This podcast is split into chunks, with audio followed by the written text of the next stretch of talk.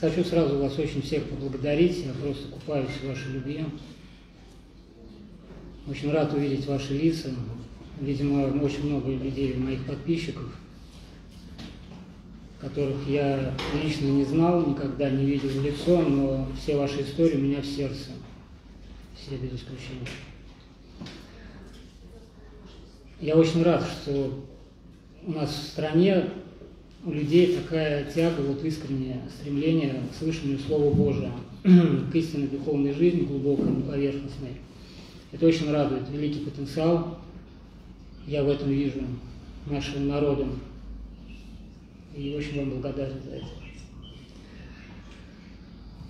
А, просят рассказать про себя, как я пришел к Богу, как принял решение стать монахом, как на Афоне оказалось такую краткую историю. У нас вообще монашество не принято о себе говорить, но так как вы очень просите, я дерзну рассказать о себе немножко. К Богу пришел, как большинство людей, оскорбей, наверное. Был поиск, несколько лет смысл жизни, я много чего читал, изучал, в голове, конечно, была каша, то есть я там все подряд читал, Евангелие, всякую эзотерику, научную фантастику, классику, везде, везде искал, метался, и была очень тяжелая скорбь, я потерял любовь, вместе с любовью ушла, ушел смысл жизни, я не понимал вообще, зачем дальше все это терпеть, потому что было очень плохо, и когда приблизился к отчаянию, я решил все-таки перед тем, как поставить точку на всем, помолиться. Вот ангел-хранитель, видимо, дал мне такой помысел спасительный. И я искренне первый раз в жизни, в сердце, совершенно не воцерковленный, но крещенный, правда, я как бы помолился Богу, Господи, что это, зачем и что дальше. Вот, и у меня было очень а, такое, такой опыт Господь дал – я потом рассказывал об этом старцу, он сказал не скрывать это, делиться, потому что это а, о любви Божией надо говорить обязательно. И это очень большая поддержка вере. Я вначале на какие-то 15 минут, может быть, оказался, ну, условно выражаясь, в аду. То есть это было состояние, изменилось пространство вокруг, и а, я чувствовал, что вот это вот место, в котором нет источника жизни, который я раньше просто не замечал. А вот когда он действительно исчез, я это очень ясно как бы, в себе увидел, что всю мою жизнь я жил и дышал исключительно любовью Божией, которая меня создала и поддерживала в жизни. И сразу пришло осознание, что я бессмертен, что я не могу уничтожиться никак при всем желании. Меня таким создали. Я имею начало бытия, но не имею конца. Но теперь эта вечность, она будет без Бога. И без Бога это была страшная мука. Мука именно в том, что ты замкнулся на своей природе, отпал от источника жизни, и причем сделал это добровольно. То есть дальше пошли созерцания такого плана. То есть через 15 минут я опять оказался в той комнате, в которой это все происходило. Мне показалось, прошла вечность. Я не мог поверить, что прошло всего 15 минут, попытался встать, чуть не упал, у меня кружилась голова, я был истощен полностью, как будто я год ничего не ел. В таком состоянии я дошел до кровати, лег, и потом несколько часов до утра у меня просто перед моими глазами проходила вся жизнь. То есть Господь мне ответил на второй вопрос. Почему? И как? За что? И вопрос «за что?» отпал сам сразу. Я просто вот реально как бы видел начиная с очень глубокого детства, все свои, а, так скажем, перекрестки, на которых я шел на компромиссы с совестью. Это начиналось очень-очень с глубокого детства, и дальше, дальше это все больше как бы углублялось, углублялось, и в итоге я дошел до того, в чем я тогда находился. Когда созерцание это окончилось, я почувствовал, что я весь мокрый полностью, не мог понять, откуда столько воды на мне. Вот. Оказалось, я просто плакал все это время. Текли слезы, я даже не замечал. Вот, в общем, как бы с этого момента я вышел совершенно другим человеком из комнаты. И, и дальше мне попала книга конечно, уже не случайно, дальше просто начались вот чудеса милости Божией. Мне попала книга о Иоанне Кронштадтском. И я пошел на его, его монастырь, он Иоанновский, э, в Питере, на Карповке.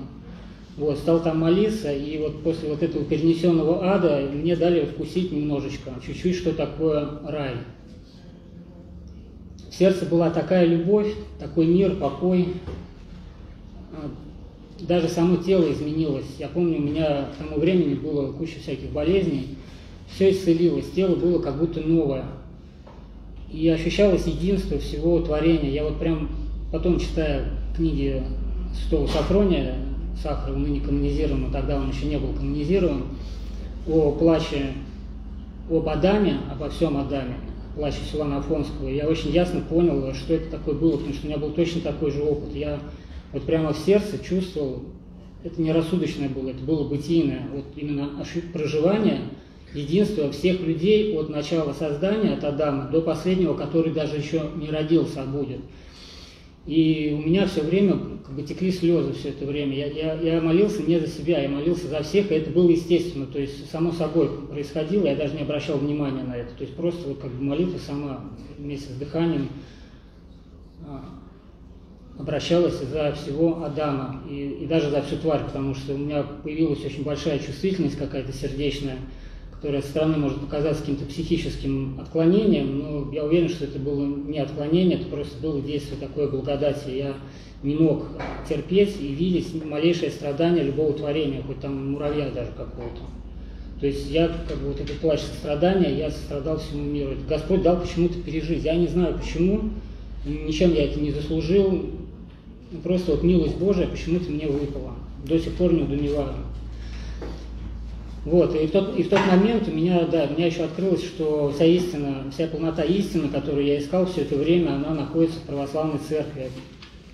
Сейчас не буду в это углубляться, просто поверьте мне на слово, это настолько очевидно, что все остальное, что я знал, какие-то учения, знания, а, они настолько, их даже близко нельзя сопоставить с откровением Христовым, которое дано нам Евангелием что у меня не было каких-то колебаний больше никогда, сомнений. Это просто вот открылось как знание, что вся полнота истины здесь, больше ничего искать не надо, ты дома, не надо никуда ехать.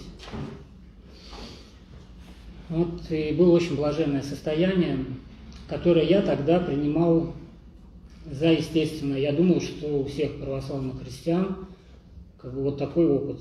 И потом уже очень быстро я попал на ВЛАМ, у меня даже не было выбора, по сути. То есть я после этого настолько переродился после вот этого события, о котором сейчас рассказал, что у меня даже колебаний не было, что там какая-то, может быть, семейная жизнь, там служение церкви в каком-то другом виде. Все, естественно, произошло, мне Господь просто на руках пронес, можно сказать. Вот. Монахи, неправда, меня отправили к отцу Николаю Гурьянову, сказали, что выбор серьезный, надо заручиться благословением старца. Я к нему попал, он меня, э, он тогда никого не принимал, даже не выходил из кельи, это был 99 год, э, лето, по-моему, август. Он уже плохо очень себя чувствовал, но э, вот в этот день, когда я приехал, там собралось очень много людей, Три дня уже люди ждали, старцы ночевали прямо там на траве у дома. И когда я приехал, он неожиданно вышел, уже никто не верил, сказали, что не выйдет старец. Он вышел и сказал, всех благословил, скрепочкой помазал, он так юростил батюшка, он помазывал не кисточкой, маслицем, лоб, а, а скрепкой. Вот. Ну, был какой-то смысл, конечно, в этом. Он всех помазал, благословил ехать домой, сказал, что будет за всех молиться, принять не может никого. Но у меня был вопрос записанный, я ему успел отдать. Вот. И он на него ответил. То есть сразу благословил Магулам, маму печенье братьев сдать. У меня мама была пожилая тогда. Вот, и так я оказался на Валаме, и в седьмом году владыка Панкратий меня постриг с именем Андроник в малую схему, в мантию, то есть монашество. Вот, теперь вторая часть истории, как я на Афоне оказался. В десятом году в 2011 году. Меня пригласил на фон один мой очень близкий друг духовный, который был послушником когда-то на Уламе. И э, он за два года до этого уехал на Афон по своим соображениям личным. Вот. Мы с ним, у нас с ним была переписка, и он меня очень звал, сказал, приедь, отец, посмотри, ты просто не представляешь, что это такое. Мы все были начитаны книжками Старцу Исихаста, Фрема Катунакского и других э, святогорских историй Паисия Святогорца.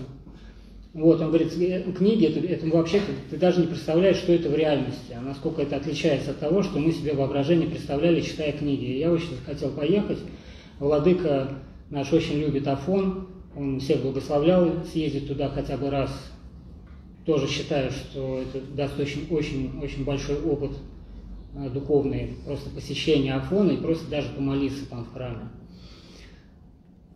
Вот, я у него попросился, он меня отпустил, Э, я туда съездил, а, походил две недели по Афону, по монастырям помолился, все действительно так и оказалось, это было что-то невероятное, там, мне казалось, воздух даже звенит, вот благодать просто явственно ощущается. А, спать не хочется, совершенно телом не чувствуешь, усталости не чувствуешь, очень легко молиться. И лица монахов меня поразили на Афоне. А лица монахов очень радостные были. То есть монахи много на фоне улыбаются, и ну, лица счастливые, счастливые, радостные лица, когда приходишь, тебя принимают, обязательно обнимают всегда. Вот. А потом, через две недели, я пришел на Андреевский скит, в котором сейчас э, живет Гермда Ефрема, это ученик старца Ефрема Филофейского, который, в свою очередь, является учеником старца Иосифа Сихаста. Это одна духовная семья. И а, попросился у них э, пожить две недели, оставшиеся мне в отпуске в моем, пожить у них на скиту, с ними помолиться, потрудиться на послушание. Он благословил, и на третий, по-моему, там четвертый день он отправил своего послушника ко мне, русскоязычного. Я тогда греческий вообще не знал ни слова. Отправил послушника, и приходит ко мне послушник и говорит, отец, тебе посылочка пришла старец тебе сказал, скажи отцу Андронику то-то, то-то и то-то. И он мне рассказал много разных вещей про меня, про которые знал только мой духовник. Вот, про проблемы, которые у меня были и так далее, и так далее. И меня, конечно, это очень поразило. Это первый раз в моей жизни было такое откровение. Я попросился к нему на исповедь, ну не на исповедь, пообщаться через переводчика, через этого брата. Он меня долго не принимал и принял, я уже отчаялся, что он меня примет, видимо, смирял, немножко проверял мое строение монашеское. Вот. принял уже перед самым отъездом, сам позвал, и мы с ним очень хорошо поговорили, часа два, наверное, и в конце он меня обнял и сказал, отец, я считаю, что тебе надо жить на Афоне. Я говорю, Ерунда, я просто мечтал бы, это было бы счастье, но кто меня отпустит? Я монах, кто монаха, ну, какой игумен монаха с монастыря отпустит там куда-то на Афон жить. Съездить, помолиться можно, а так практически нереально. Он улыбнулся, говорит, передай э, владыке нашу любовь, ну это на греческое такое выражение. Они с владыкой имели духовную связь. Он несколько раз приезжал на, на Вулан, Герм да Ефрем, и они общались. И вот он как бы сказал, передай, а дальше как Матерь Божия устроит. И как только я приехал на Вулан, вернулся домой, меня Владык сразу позвал на исповедь, значит, я поисповедовался, и он меня стал расспрашивать, что и как. Я ему все рассказал, и в конце вот так, как есть, все как бы и говорю. Он задумался, сказал, ну да, он тоже очень удивился, говорит, вот прям так все рассказал себе. Я говорю, ну да, вот так и есть. Да, говорит, ну, духовный человек. Вот открыл Господь. Ну ладно, говорит, давай молиться год, как бы проверка помысла, как там дальше будет, посмотрим. И через год на Пасху он ко мне подошел, это мемориал в алтаре, он ко мне подошел, спросил, как, как мой помысел, не изменился ли, я сказал, что нет, ничего не поменялось, все так же, на сердце мир. И он сказал, что благословил меня двумя руками, говорит, ладно, езжай, подвязайся, дал рекомендательное письмо э, в монастырь Водопед, потому что была э, связь с этим монастырем, то есть договоренность, что он наших монахов он будет к ним для набирания опыта присылать вот, сказал, что я знаю, что это не твой монастырь, у тебя другое строение, я всегда по скитам жил в уединенном таком монашестве. вот, но там просто надо закрепиться, туда приедешь, с ними поживешь, а дальше Матерь Божия сама управит, как у тебя пойдет. Вот, я так и сделал. И приехал, они меня с любовью большой приняли, я у них пожил. У, у них в это время была такая ситуация, что не было совершенно свободных келей. То есть у них монастырь 120 человек, это самый большой монастырь на Балканах, у греков вообще это не принято, у них обычно 20-30 человек, это считается уже много. Этот монастырь насчитывал 120, из них половина было иностранцев, то есть приезжают со всего мира монахи для того, чтобы поучиться у них монашеству. И не было кели, то есть меня разместили в Рахандарике, это было очень неудобно, тяжело, там невозможно было отдыхать, потому что люди постоянно приходили, уходили. Вот, и, ну, я просто почувствовал, что я начинаю истощаться, у меня силы на исходе. Я подошел к Гернде, спросил, что делать. Он сказал, ну, сейчас пока ничего не можем дать, просто ну, нету ни одной кели свободной, через там, три месяца наверное, через три месяца брат уедет на меток по послушанию, и тебя можно туда как бы, поселить. Я говорю, старец, как благословите, но, скорее всего, через три месяца я у вас буду на братском кладбище лежать с таким темпом. Он посмеялся, улыбнулся, говорит, ну, съезди по Афону, помолись по монастырям, может быть, может быть, Господь как-то откроет э, волю свою Божию, может быть, где-то найдешь место покаяния. Тем более он знал тоже мое устроение, что я всю жизнь монашескую на скитах жил. Вот, я ел, э, плыл на корабле э, Агиана с Дафни на Королю, чтобы посетить э, на несколько дней просился на келью к одному, к одному монаху русскому, вот, и хотел зайти на келью Ефрема Катунакского, келья а, из, и, Исаака Сирина вот, где подвязался Ефрем Катунавский. Я знал про это братство, читал про них книги, и мне очень хотелось хотя бы просто на этих отцов посмотреть, потому что это легенда для нас была, вот живая легенда. Хотел с ними немножко помолиться, и ну, если можно будет, даже поговорить. Была такая мечта. Я уже к тому времени владел греческим языком, еще не очень хорошо, но как бы спокойно мог объясняться и понимал уже хорошо. Потому что Владыка меня перед тем, как благословил на Афон, он мне при первой, вот, при первой исповеди, он мне условием поставил выучить греческий. Сказал, язык не выучишь, не отпущу, там делать тебе просто нечего без языка. Вот, и я реально выучил грамматику каким-то чудом. У меня нет способностей никаких лингвических, но вот Господь открыл ум, и хотя с трудом, первые три месяца у меня просто плавился мозг, казалось, что там какие-то шестеренки заржавевшие вот, проворачиваются, а потом что-то что как открылось и легко пошло очень, я понял логику языка. Вот, и выучил грамматику, а на фоне уже через практику набрался лексики и смог уже спокойно общаться. Так вот, когда я был на этом корабле, мечтая о том, как я туда попаду, к этим братьям, ко мне подходит отец Прокопий с этого братства, монах, спрашивает, кто я, и приглашает к себе на келью послушника. Это было, конечно, такое, ну, для меня как гром с ясного неба, я просто не поверил такому чуду, но это действительно случилось. Я на следующий день э, был уже у них на келье, и это был день моего рождения, 23 ноября. Так совпало. Такие милости Божии. Мне потом один русский монах сказал, что это у всех так. Первое время на Афоне первый год тебе кажется, что вот как из рога изобилия просто открылось небо, и вот все для тебя, вот все прямо устраивается, все для тебя. Искушение потом уже позже начинает приходить, а вначале просто очень большое утешение. Вот, так я оказался на келе вот с этими своими старцами. Люди Божии, действительно, вот воспитание старца Хрема Катунакского, это, конечно, великое дело. 20 лет они прожили с этим святым, ныне канонизированным. У нас его мощи в алтаре, глава, мощи полностью нетленные, все желтые. А, и периодически благоухают. Почему-то вот именно периодами как-то начинается благоухание, потом немножко отходит. Ну, такое таинство Божьей благодати мы не знаем, как это происходит, можем просто восхищаться. Вот, а дальше все пошло совершенно не так, как я предполагал, как мне представлялось. Я был уверен, что я никогда с Афона не выйду больше и останусь до конца вот со своими старцами, упакую их, как на фоне говорят, то есть послужу им. Вот. Но через три года старец мне сказал подняться выше скит Святого Василия, где находится келья Рождества Иоанна Предтеча, которую когда-то построил старец Иосиф Исиха с отцом Арсением. Кто вот, как бы на меня подписан в Инстаграме, знает, наверное. Там у меня выложены фотографии, какие-то там посты есть э, со служб и так далее. Вот, он меня туда отправил для того, чтобы я восстановил храм и, и здание, насколько возможно, отстроил. И, и сказал, то есть он мне, да, он мне написал, научил писать иконы, за эти три года такое послуш... ну, как рукоделие. На Афоне считается, что обязательно пустынник, то есть живущий на келе, должен обладать каким-то рукоделием обязательно, чтобы сам себя мог прокормить. И вот он говорит, у тебя есть рукоделие, поднимайся, значит, пиши иконки, молись, и постепенно церковку отстроишь, потому что там уже крыша потекла, значит, уже все сгнило, она просто скоро завалится, надо ее спасти. Такое место, есть благословение Великой Лавры на это. Я туда поднялся, на третий день спускаюсь, говорю, старец, там я не то, что келью, как бы, ну, вот, храм восстановить, я там сам мне как бы с голоду там не умереть.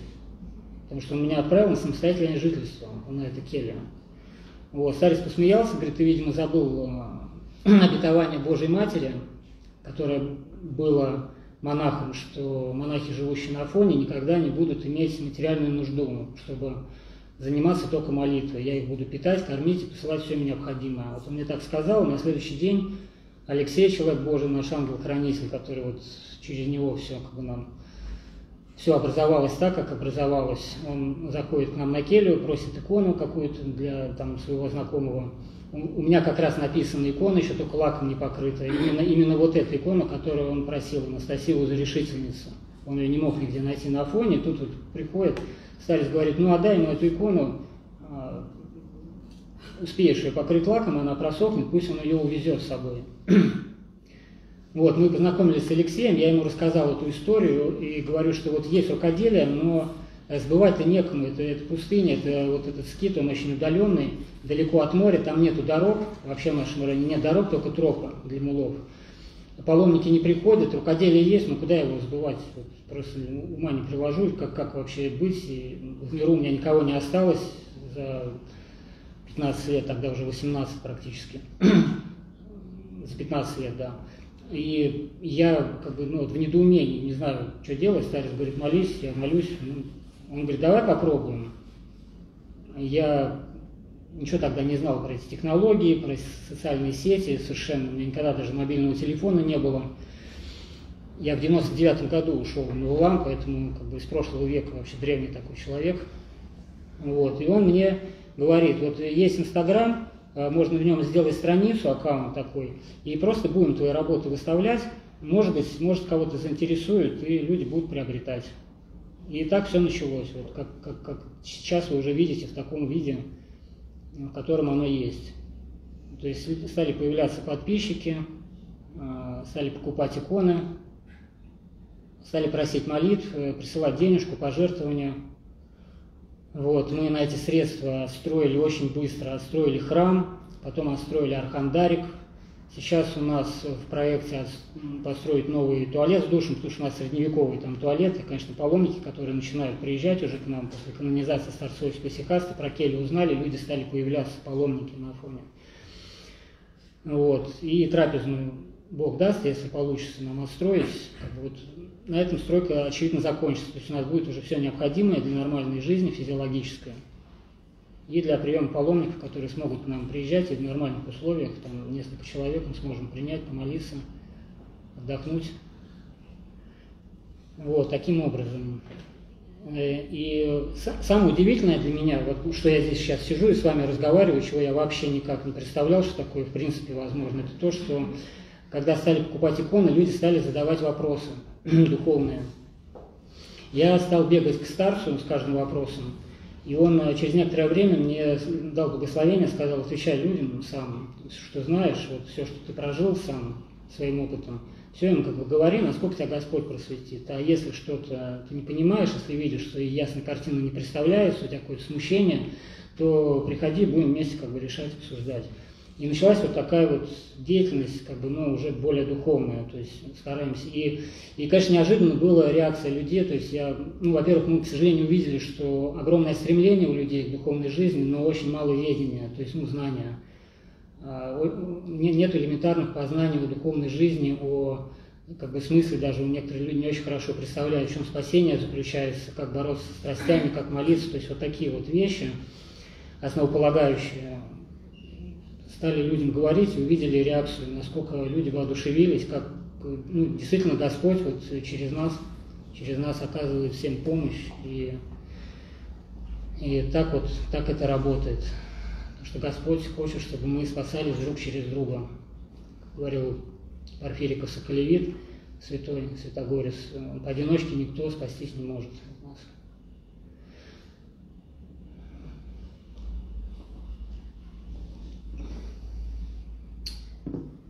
Ну а здесь я оказался тоже, когда в прямом эфире сказал, что собираюсь в Россию лечить зубы, там проблемка появилась серьезная, которую Греции не могут решить. И с документами надо все исправить, то сразу все желали как бы лично встретиться. И мне самому очень хотелось, если честно, увидеть ваши лица, просто почувствовать эту любовь, потому что даже когда молишься на расстоянии, ты чувствуешь человека, вот переписываешься с ним. Но личное общение, конечно, это, это удивительно когда вот столько, столько сердец, столько глаз ты видишь на себе, и такая любовь, это как вторая благодать, можно сказать, наверное. Такого опыта у меня никогда не было, я очень за это благодарен Богу. Ну, вот такая история, наверное, на этом достаточно про себя рассказал, чтобы вы не утомились. ну, тогда сейчас дальше пойдем, а, расскажу то, что мне подготовили, как, вот, вот здесь вот собрали вопросы, которые в основном поступают, и они как раз совпали с той темой, которую я собирался поднять. Я прям по ним вот сейчас начну повествование. И сколько сил даст Господь, будем, будем разговаривать, пока вы очень не устанете не попросите отдыха. Борьба с помыслами во время молитвы. Как научиться молиться чистым умом. Э, самому невозможно молиться чистым умом, наш ум постоянно рассеивается из-за того, что мы всю жизнь нашу сознательную проводили э, неосознанно по стихии мира, не следили за сердцем, за умом, накопились очень, очень много накопилось разных э, привычек, навыков, помыслов, воспоминаний. Все это во время молитвы встает как бы стеной, ум рассеивается. Очень трудно сосредоточить ум на словах молитвы. Это очень трудно, но с Божьей помощью к этому надо стремиться, потому что основа молитвы, любой и особенно Иисусова, это внимание. Самое главное в молитве – это внимание, даже не чувства, какие-то покаяния, даже самые святые, любви Божией, благоговение, страха Божия и так далее. Это все уже плоды молитвы, это все уже э, приходит по благодати Божией. То, что от себя мы можем и должны делать в молитве, это понуждать себя на предельное внимание. Не отвлекаться на помыслы. Сами вы помыслы прогнать не можете. Даже не надо пытаться этого делать, потому что вы их только еще больше размножите, очень устанете и просто надорветесь. Здесь весь секрет в том, что вы направляете внимание к личности Иисуса Христа через, через Иисусову молитву. Я сейчас буду говорить о молитве Иисусовой в основном. Она это такая же молитва, как все остальные, но есть некоторые особенности, про которые не все знают. В Иисусовой молитве легче сохранять внимание. Для этого нам святые отцы ее и оставили. Чтобы ум не рассеивался, потому что по ассоциациям мыслящий ум отвлекается именно на какие-то слова молитвословий, которые он читает, а, приходят ассоциации, помыслов больше. Вот в Иисусовой молитве краткой, особенно пятисловной, «Господи Иисусе Христе, помилуй меня», внимание сохранять легче. И мы внимание направляем через слова молитвы к личности Иисуса Христа. То есть осознанно понимаем, к кому мы обращаемся, зачем мы обращаемся и кто мы по отношению к Нему. Твари перед Творцом, грешники перед Всесовершенным, Всесвятым Богом, нуждающиеся в спасении. В этой молитве как раз все и заключено имя Господи Иисусе Христе, можно Сыне Божий – это личность Иисуса Христа, Бога. Помилуй меня – это просьба о помиловании, которая подразумевает нашу зависимость от Творца, невозможность без Него существовать и состояние погибели, потому что без Бога, без благодати мы реально просто погибаем. Вот. И таким образом мы, обращаясь э, в этой молитве, мы просто внимание удерживаем на словах этой молитвы, не пытаясь прогонять помысл, а просто не обращая на них внимания. Они потихонечку, потихонечку, по мере очищения ума и сердца от страстей, будут рассеиваться, они будут уходить, благодать будет их разгонять, и когда мы совсем смиримся очень глубоко, то парение ума прекратится совершенно. То есть будет просто очень большая тишина, и тишина не пустая, а как бы звенящая, наполненная вот этой вот энергией жизни, вот этой благодатью, нетварной энергией, которая пронизана все мироздание, которую мы из-за своих грехов не часто не ощущаем, не проживаем.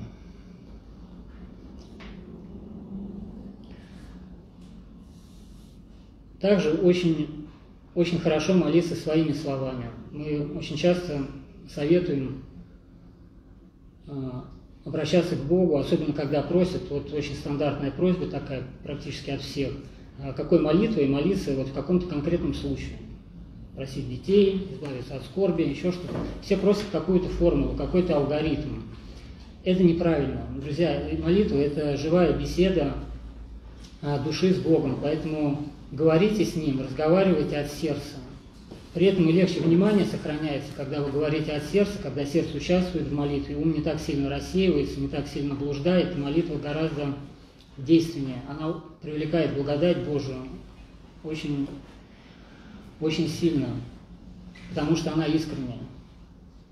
Вот. Здесь единственное можно сказать, один момент такой, что если человек только, только пришел еще в церковь и только начинает молиться, самый вот новоначальный, ему обязательно надо внимательно читать молитвословие, то есть вот э, свод молитв утренних и вечерних, э, акафист, можно какое-то э, правило к причащению, обязательно эти молитвословия надо внимательно прочитывать. Советуем даже вот утренние вечерние молитвы выучить наизусть, потому что они, когда выучены наизусть, считаются как бы от себя. Э, это тоже очень плодотворно для внимания. Для чего это нужно? Для того, чтобы в этих молитвословиях очень правильно показано отношение человека, то есть его положение твари к Творцу. Вот все слова, которые там проникнуты страхом Божиим, покаянием, э, вот этой любовью Божией, они передаются сердцу и как бы формируется ум, правильное видение своего положения перед Богом. Это очень важно, потому что когда мы только приходим к Богу, церковь, у нас э, еще нет правильного представления ни о себе, ни о Боге, ни о мире. И вот эти молитвы, они очень, очень правильно настроят человека. Но не надо на этом останавливаться, потому что в духовной жизни остановок не бывает. Ты или растешь, или возвращаешься вспять. Поэтому надо продвигаться в молитве обязательно. Через молитву мы соединяемся с Богом. Что такое спасение? Спасение – это обожение, соединение тварного человека с нетварным Богом всесовершенным. И по благодати это происходит. То, чего нету ни в каких других конфессиях, учениях религиях. Это действительно вот этот дар Божий человеку, это откровение, снисхождение Христа на землю, его воплощение дано именно для этого, чтобы дать человеку возможность соединиться по энергии с Творцом. И происходит это только через молитву. Поэтому в молитве надо преуспевать, надо очищать сердце от страстей с помощью молитвы и исполнением заповедей Божьих. Вот постепенно перешли уже к другой части духовной жизни. А, вся наша жизнь должна быть проникнута молитвой, мы должны дышать ей.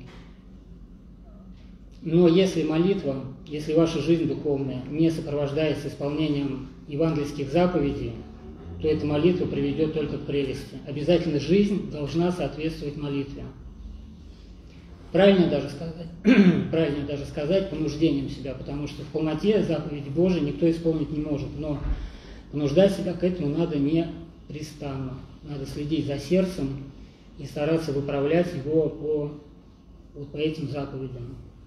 Потому что соединению души с Богом мешают только страсти, больше ничего. При крещении нам дана благодать в совершенстве, благодать обоженная – но мы ее теряем через грехопадение, через, через совершение страстей. То есть вот эта медная стена, грех, страстные помыслы и страсти не дают проникнуть, раскрыться вот этой благодати полностью до того, чтобы человека спасти и довести до состояния обожения. Уберите страсти, и вы станете святыми. Все святые, все люди святые, мешают просто страсти. Господь человека сотворил совершенным. Но мы вот своим произволением, своим выбором свободным, мы удаляемся от Бога через совершение греха, нарушая закон Божий. Ну, вкратце вот описываю весь путь от начала до конца, с чего мы начинаем и к чему мы приходим. Старец Осип Исихас, который жил в наши времена, по сути, можно сказать, наш современник, его, его ученики, которые последователи, которые сейчас наполняют Афон, произошло возрождение Афона, а вот именно учениками Иосифа Исихаста Афон возродился, потому что в то время было такое оскудение великое, что Афон хотели вообще закрыть, всех старщиков, там по 3-4 человека жили в монастырях, согнать в один монастырь куда-нибудь в Лавру и весь Афон отдать под туризм. Вот, была такая идея, но Матерь Божия, слава Богу, не попустила. И ученики старца, когда старец ушел, он, он благословил, сказал, что вы будете игуменами. Тогда все посмеялись. Они были бедные, никем не знаемые вообще пустынники, можно сказать, даже всеми презираемые.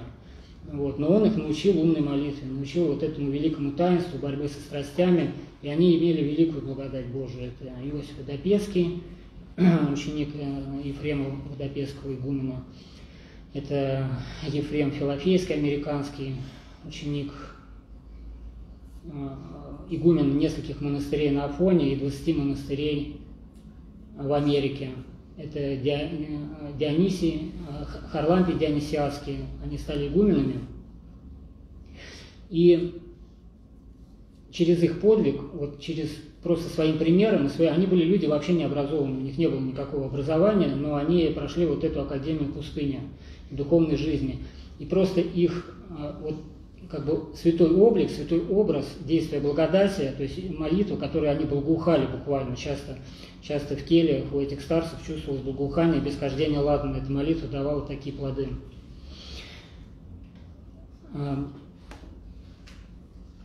как мне говорил папа Ефрем, а, мой старец, он говорил, что вот они увидели, когда вот этих старщиков, они побросали университеты, институты, карьеру, все у них там хорошо складывалось у всех, и побежали на Афон. И молодые люди стали приходить на Афон, и Афон наполнился очень быстро, это просто чудо Божие. Сейчас Афон процветает, монастыри все э, наполнены монахами, очень хорошо устроено, ведется настоящая киновиальная жизнь, то есть общежительная, которой там в то время уже не было до возрождения. То есть была диаритмическая жизнь, когда каждый монах заботился сам о себе, как-то там себя прокармливал, имел свою еду, свои какие-то средства. И это неправильно, нету, нету такого правила в монашеской жизни. Спиацы нам такого не оставили. Это не спасительно. Нужно общежитие, чтобы монахи жили как одна семья, в полном послушании старцу, то есть игумену. А, потому что духовные законы никто отменить не может. Вот.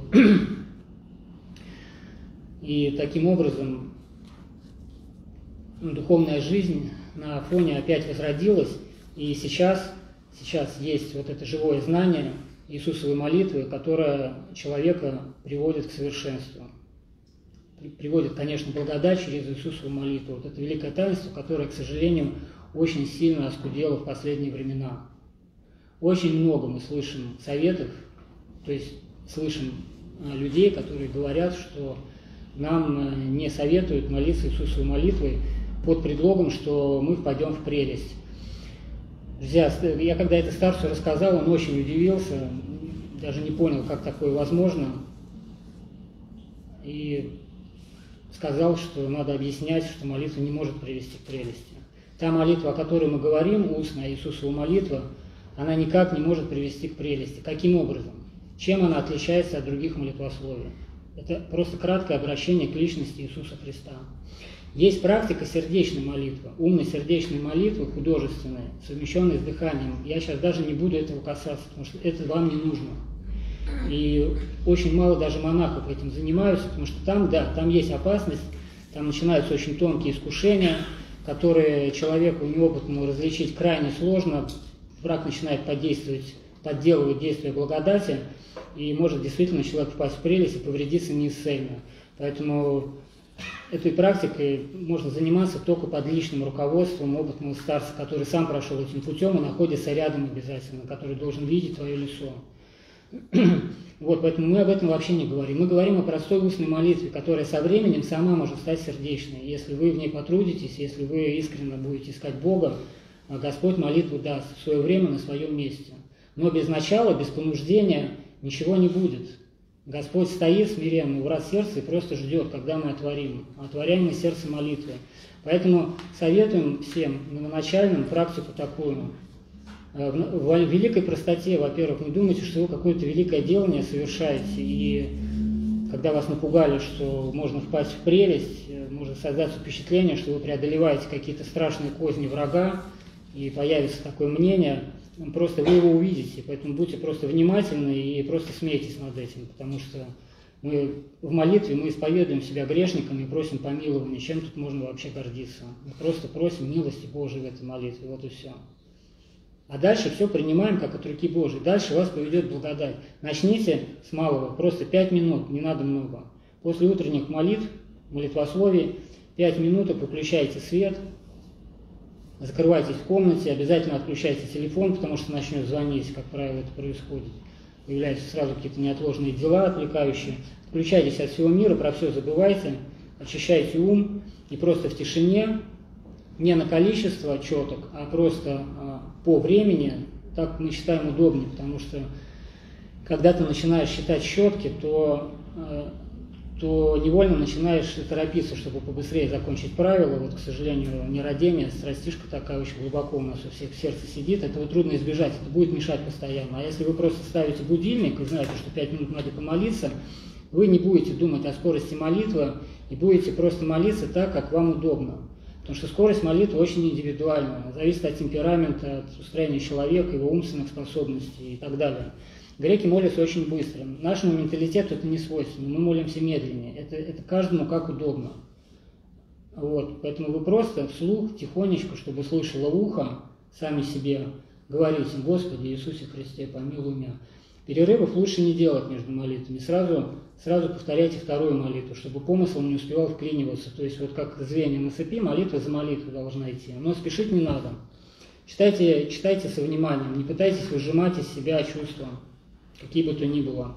Это неправильно. В Иисусовой молитве это не допускается. Если вы начнете культивировать искусственное чувство, допустим, покаяния или страха Божия, вы пожнете просто психическое расстройство со временем. Потому что истинное покаяние и благоговение, и страх Божий, и любовь дается благодатью, а у вас ее еще нету.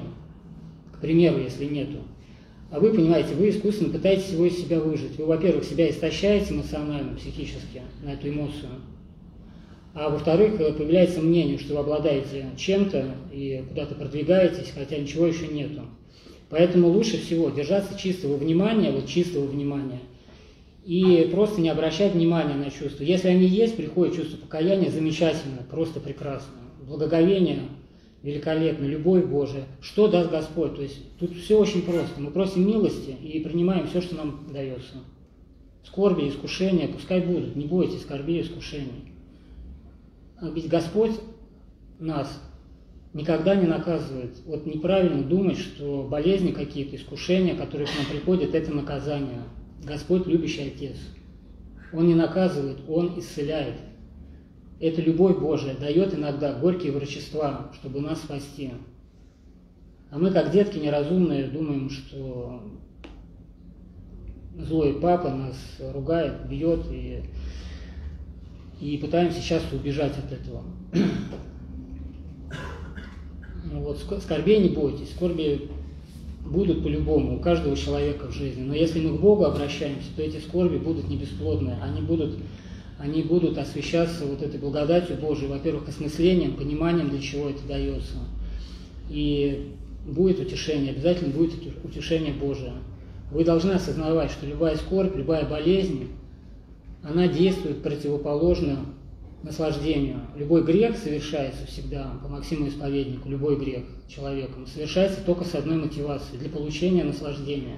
А скорбь или боль, она действует на сердце противоположным образом. И так вот, так этот механизм работает. И именно поэтому у нас есть э, скорби и проблемы. Они необходимы как бы их просить не надо, естественно. То есть были святые, которые просили скорби себе, когда увидели ясно, как действует благодать, как, как она их очищает через скорби, они, многие святые, они себе просили, даже вымаливали болезни, но это не путь для подражания, это путь особый, и на, их, на этот путь их подвигала благодать Божия. Наш путь – это смиренно молиться о милости Божией. В «Отче наш» молитве мы просим избавить от скорбей, но мы добавляем «Да будет воля Твоя». Поэтому как бы дух молитвы у нас вот именно такой. Господи, избави от искушения, но будет воля Твоя, как и Христос молился в Гефсиманском саду.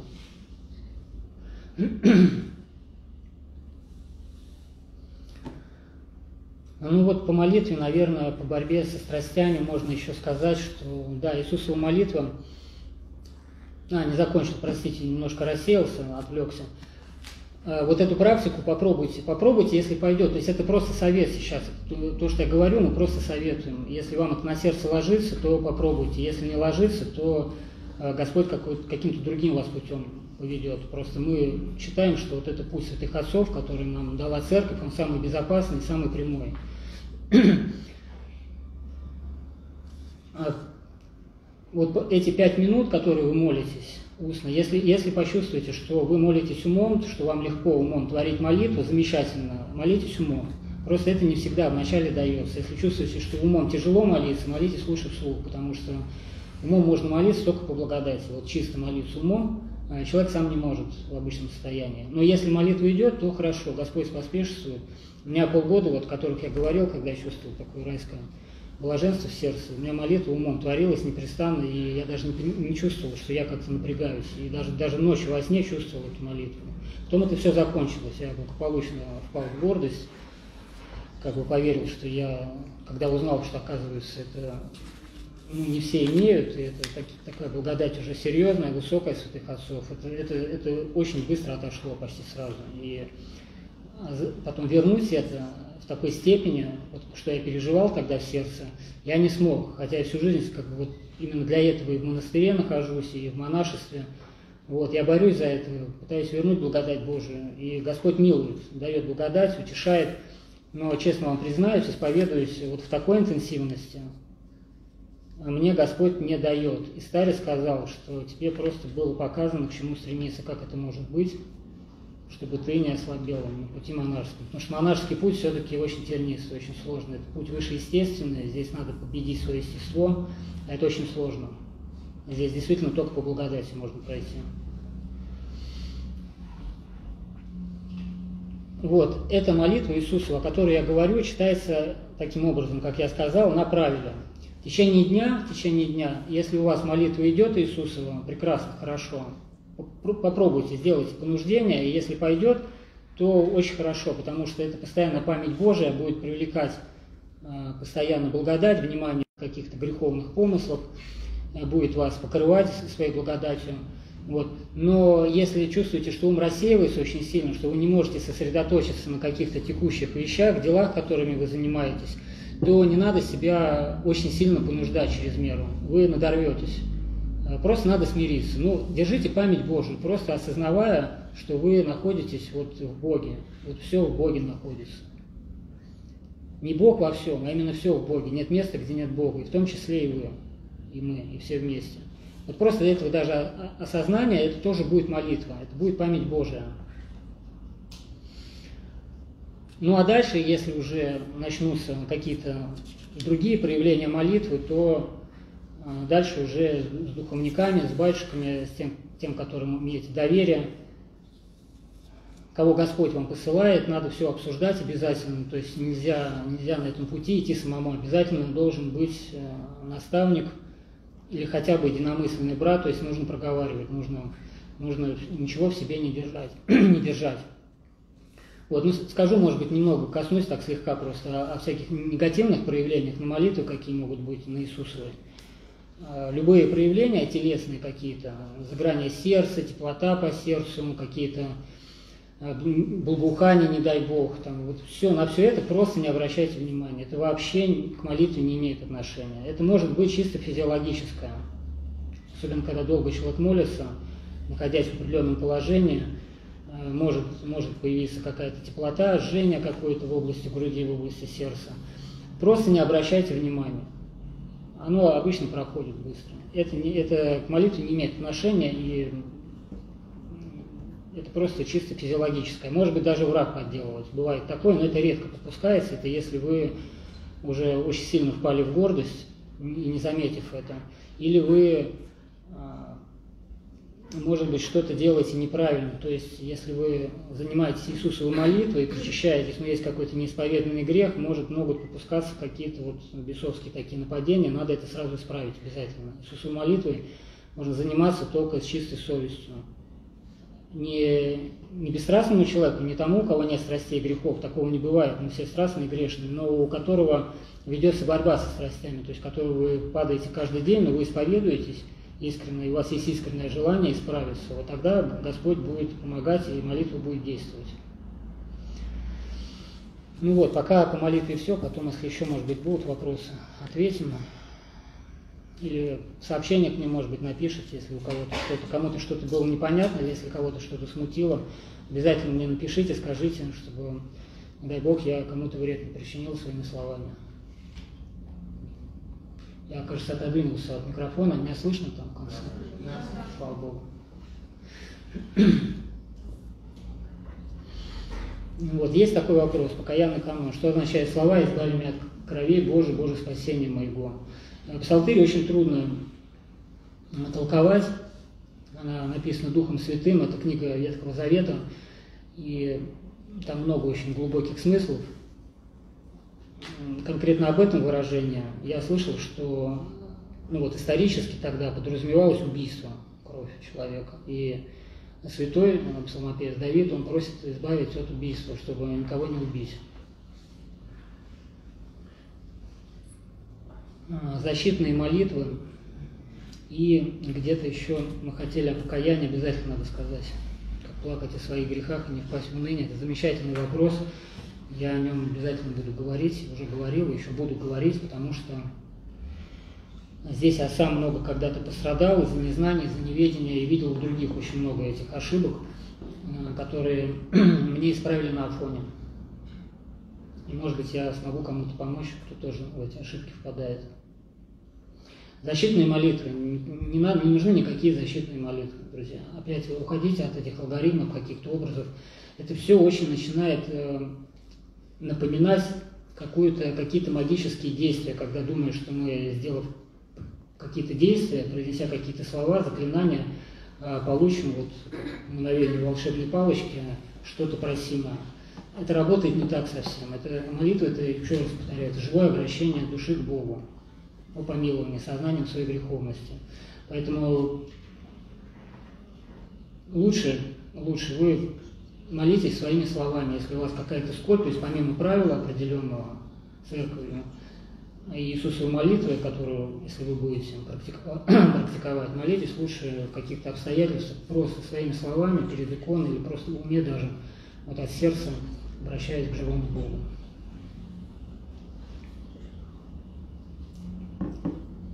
Так, как у нас там по времени?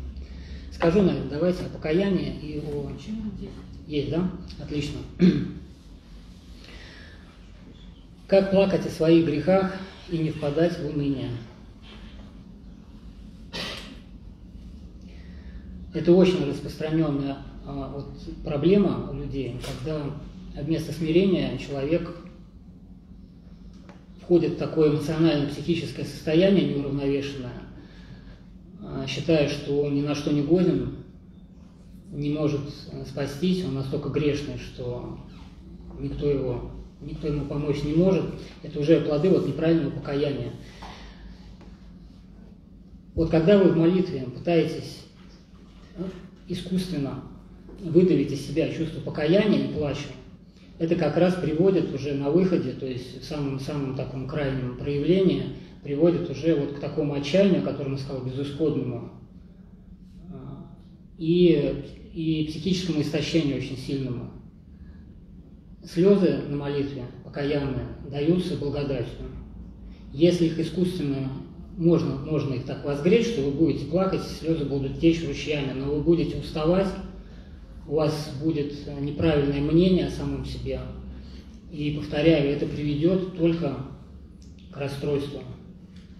В истинном покаянии никогда нет отчаяния и уныния есть осознание своей греховности, чувство вины перед Богом, но оно всегда растворяется радостью, очень тихой, мирной радостью о любви Божией. Когда вы осознаете правильное покаяние дает вам видение своих грехов, это становится очень очевидным, без напряжения разума, просто вот как э, знание в сердце. И при этом всегда ты чувствуешь, что эта милость Божия тебе показывает эти грехи, чтобы тебя спасти. И слезы текут непринужденно, они текут сами, без всклипывания каких-то потрясений тела, и они не истощают тебя, они наоборот питают и очень глубоко умиротворяют ум, после этого очищается, он становится очень тихим, спокойным, это, это плоды молитвы, и дай Бог нам всем их иметь, потому что вот уже с такими слезами уже начинается очень серьезное, глубокое очищение, которое предваряет бесстрастие и обожение, к которому мы все стремимся. И у меня была такая проблема, когда слезы отошли, а я, читая святых отцов, как бы понимал, что надо плакать о грехах, я начал искусственно себя вот на эти слезы как бы раздражать. И действительно начал плакать, но я чувствовал, что-то не то идет. Вот долго это у меня шло, было большое истощение, была бессонница и другие разные проблемы. И плюс еще как бы вот это вот понимание, что надо, надо быть вот в такой скорби все время непрестанной за свои грехи, и как бы вот мучил себя, истязал. Все вот как бы ну, делал все, что мог над собой, чтобы себя действительно разрушить вот, в психическом плане. Эм, Господь попустил, почему-то никто не подсказал, и сам я, ну, будучи на Валаме, это осознал только потом уже на Афоне. Когда приехал, увидел лица монахов радостные, я задался вопросом, почему такая разница. Вот, и стал говорить со старцами своими, и Господь как-то через старцев мне открыл, объяснил. Старец мне сказал, что покаяние, дело в том, что на греческом покаяние произносится метания, это буквально означает изменение разума. Вот. И когда, он, когда вот я это узнал, то есть этот термин, понял его значение, мне старец проговорил это и сказал, что это изменение всего внутреннего человека, это, это не то, что там какое-то психическое состояние, это действие благодати, полное обращение человека к Богу, это перестроение всего человека, и оно происходит как бы постепенно.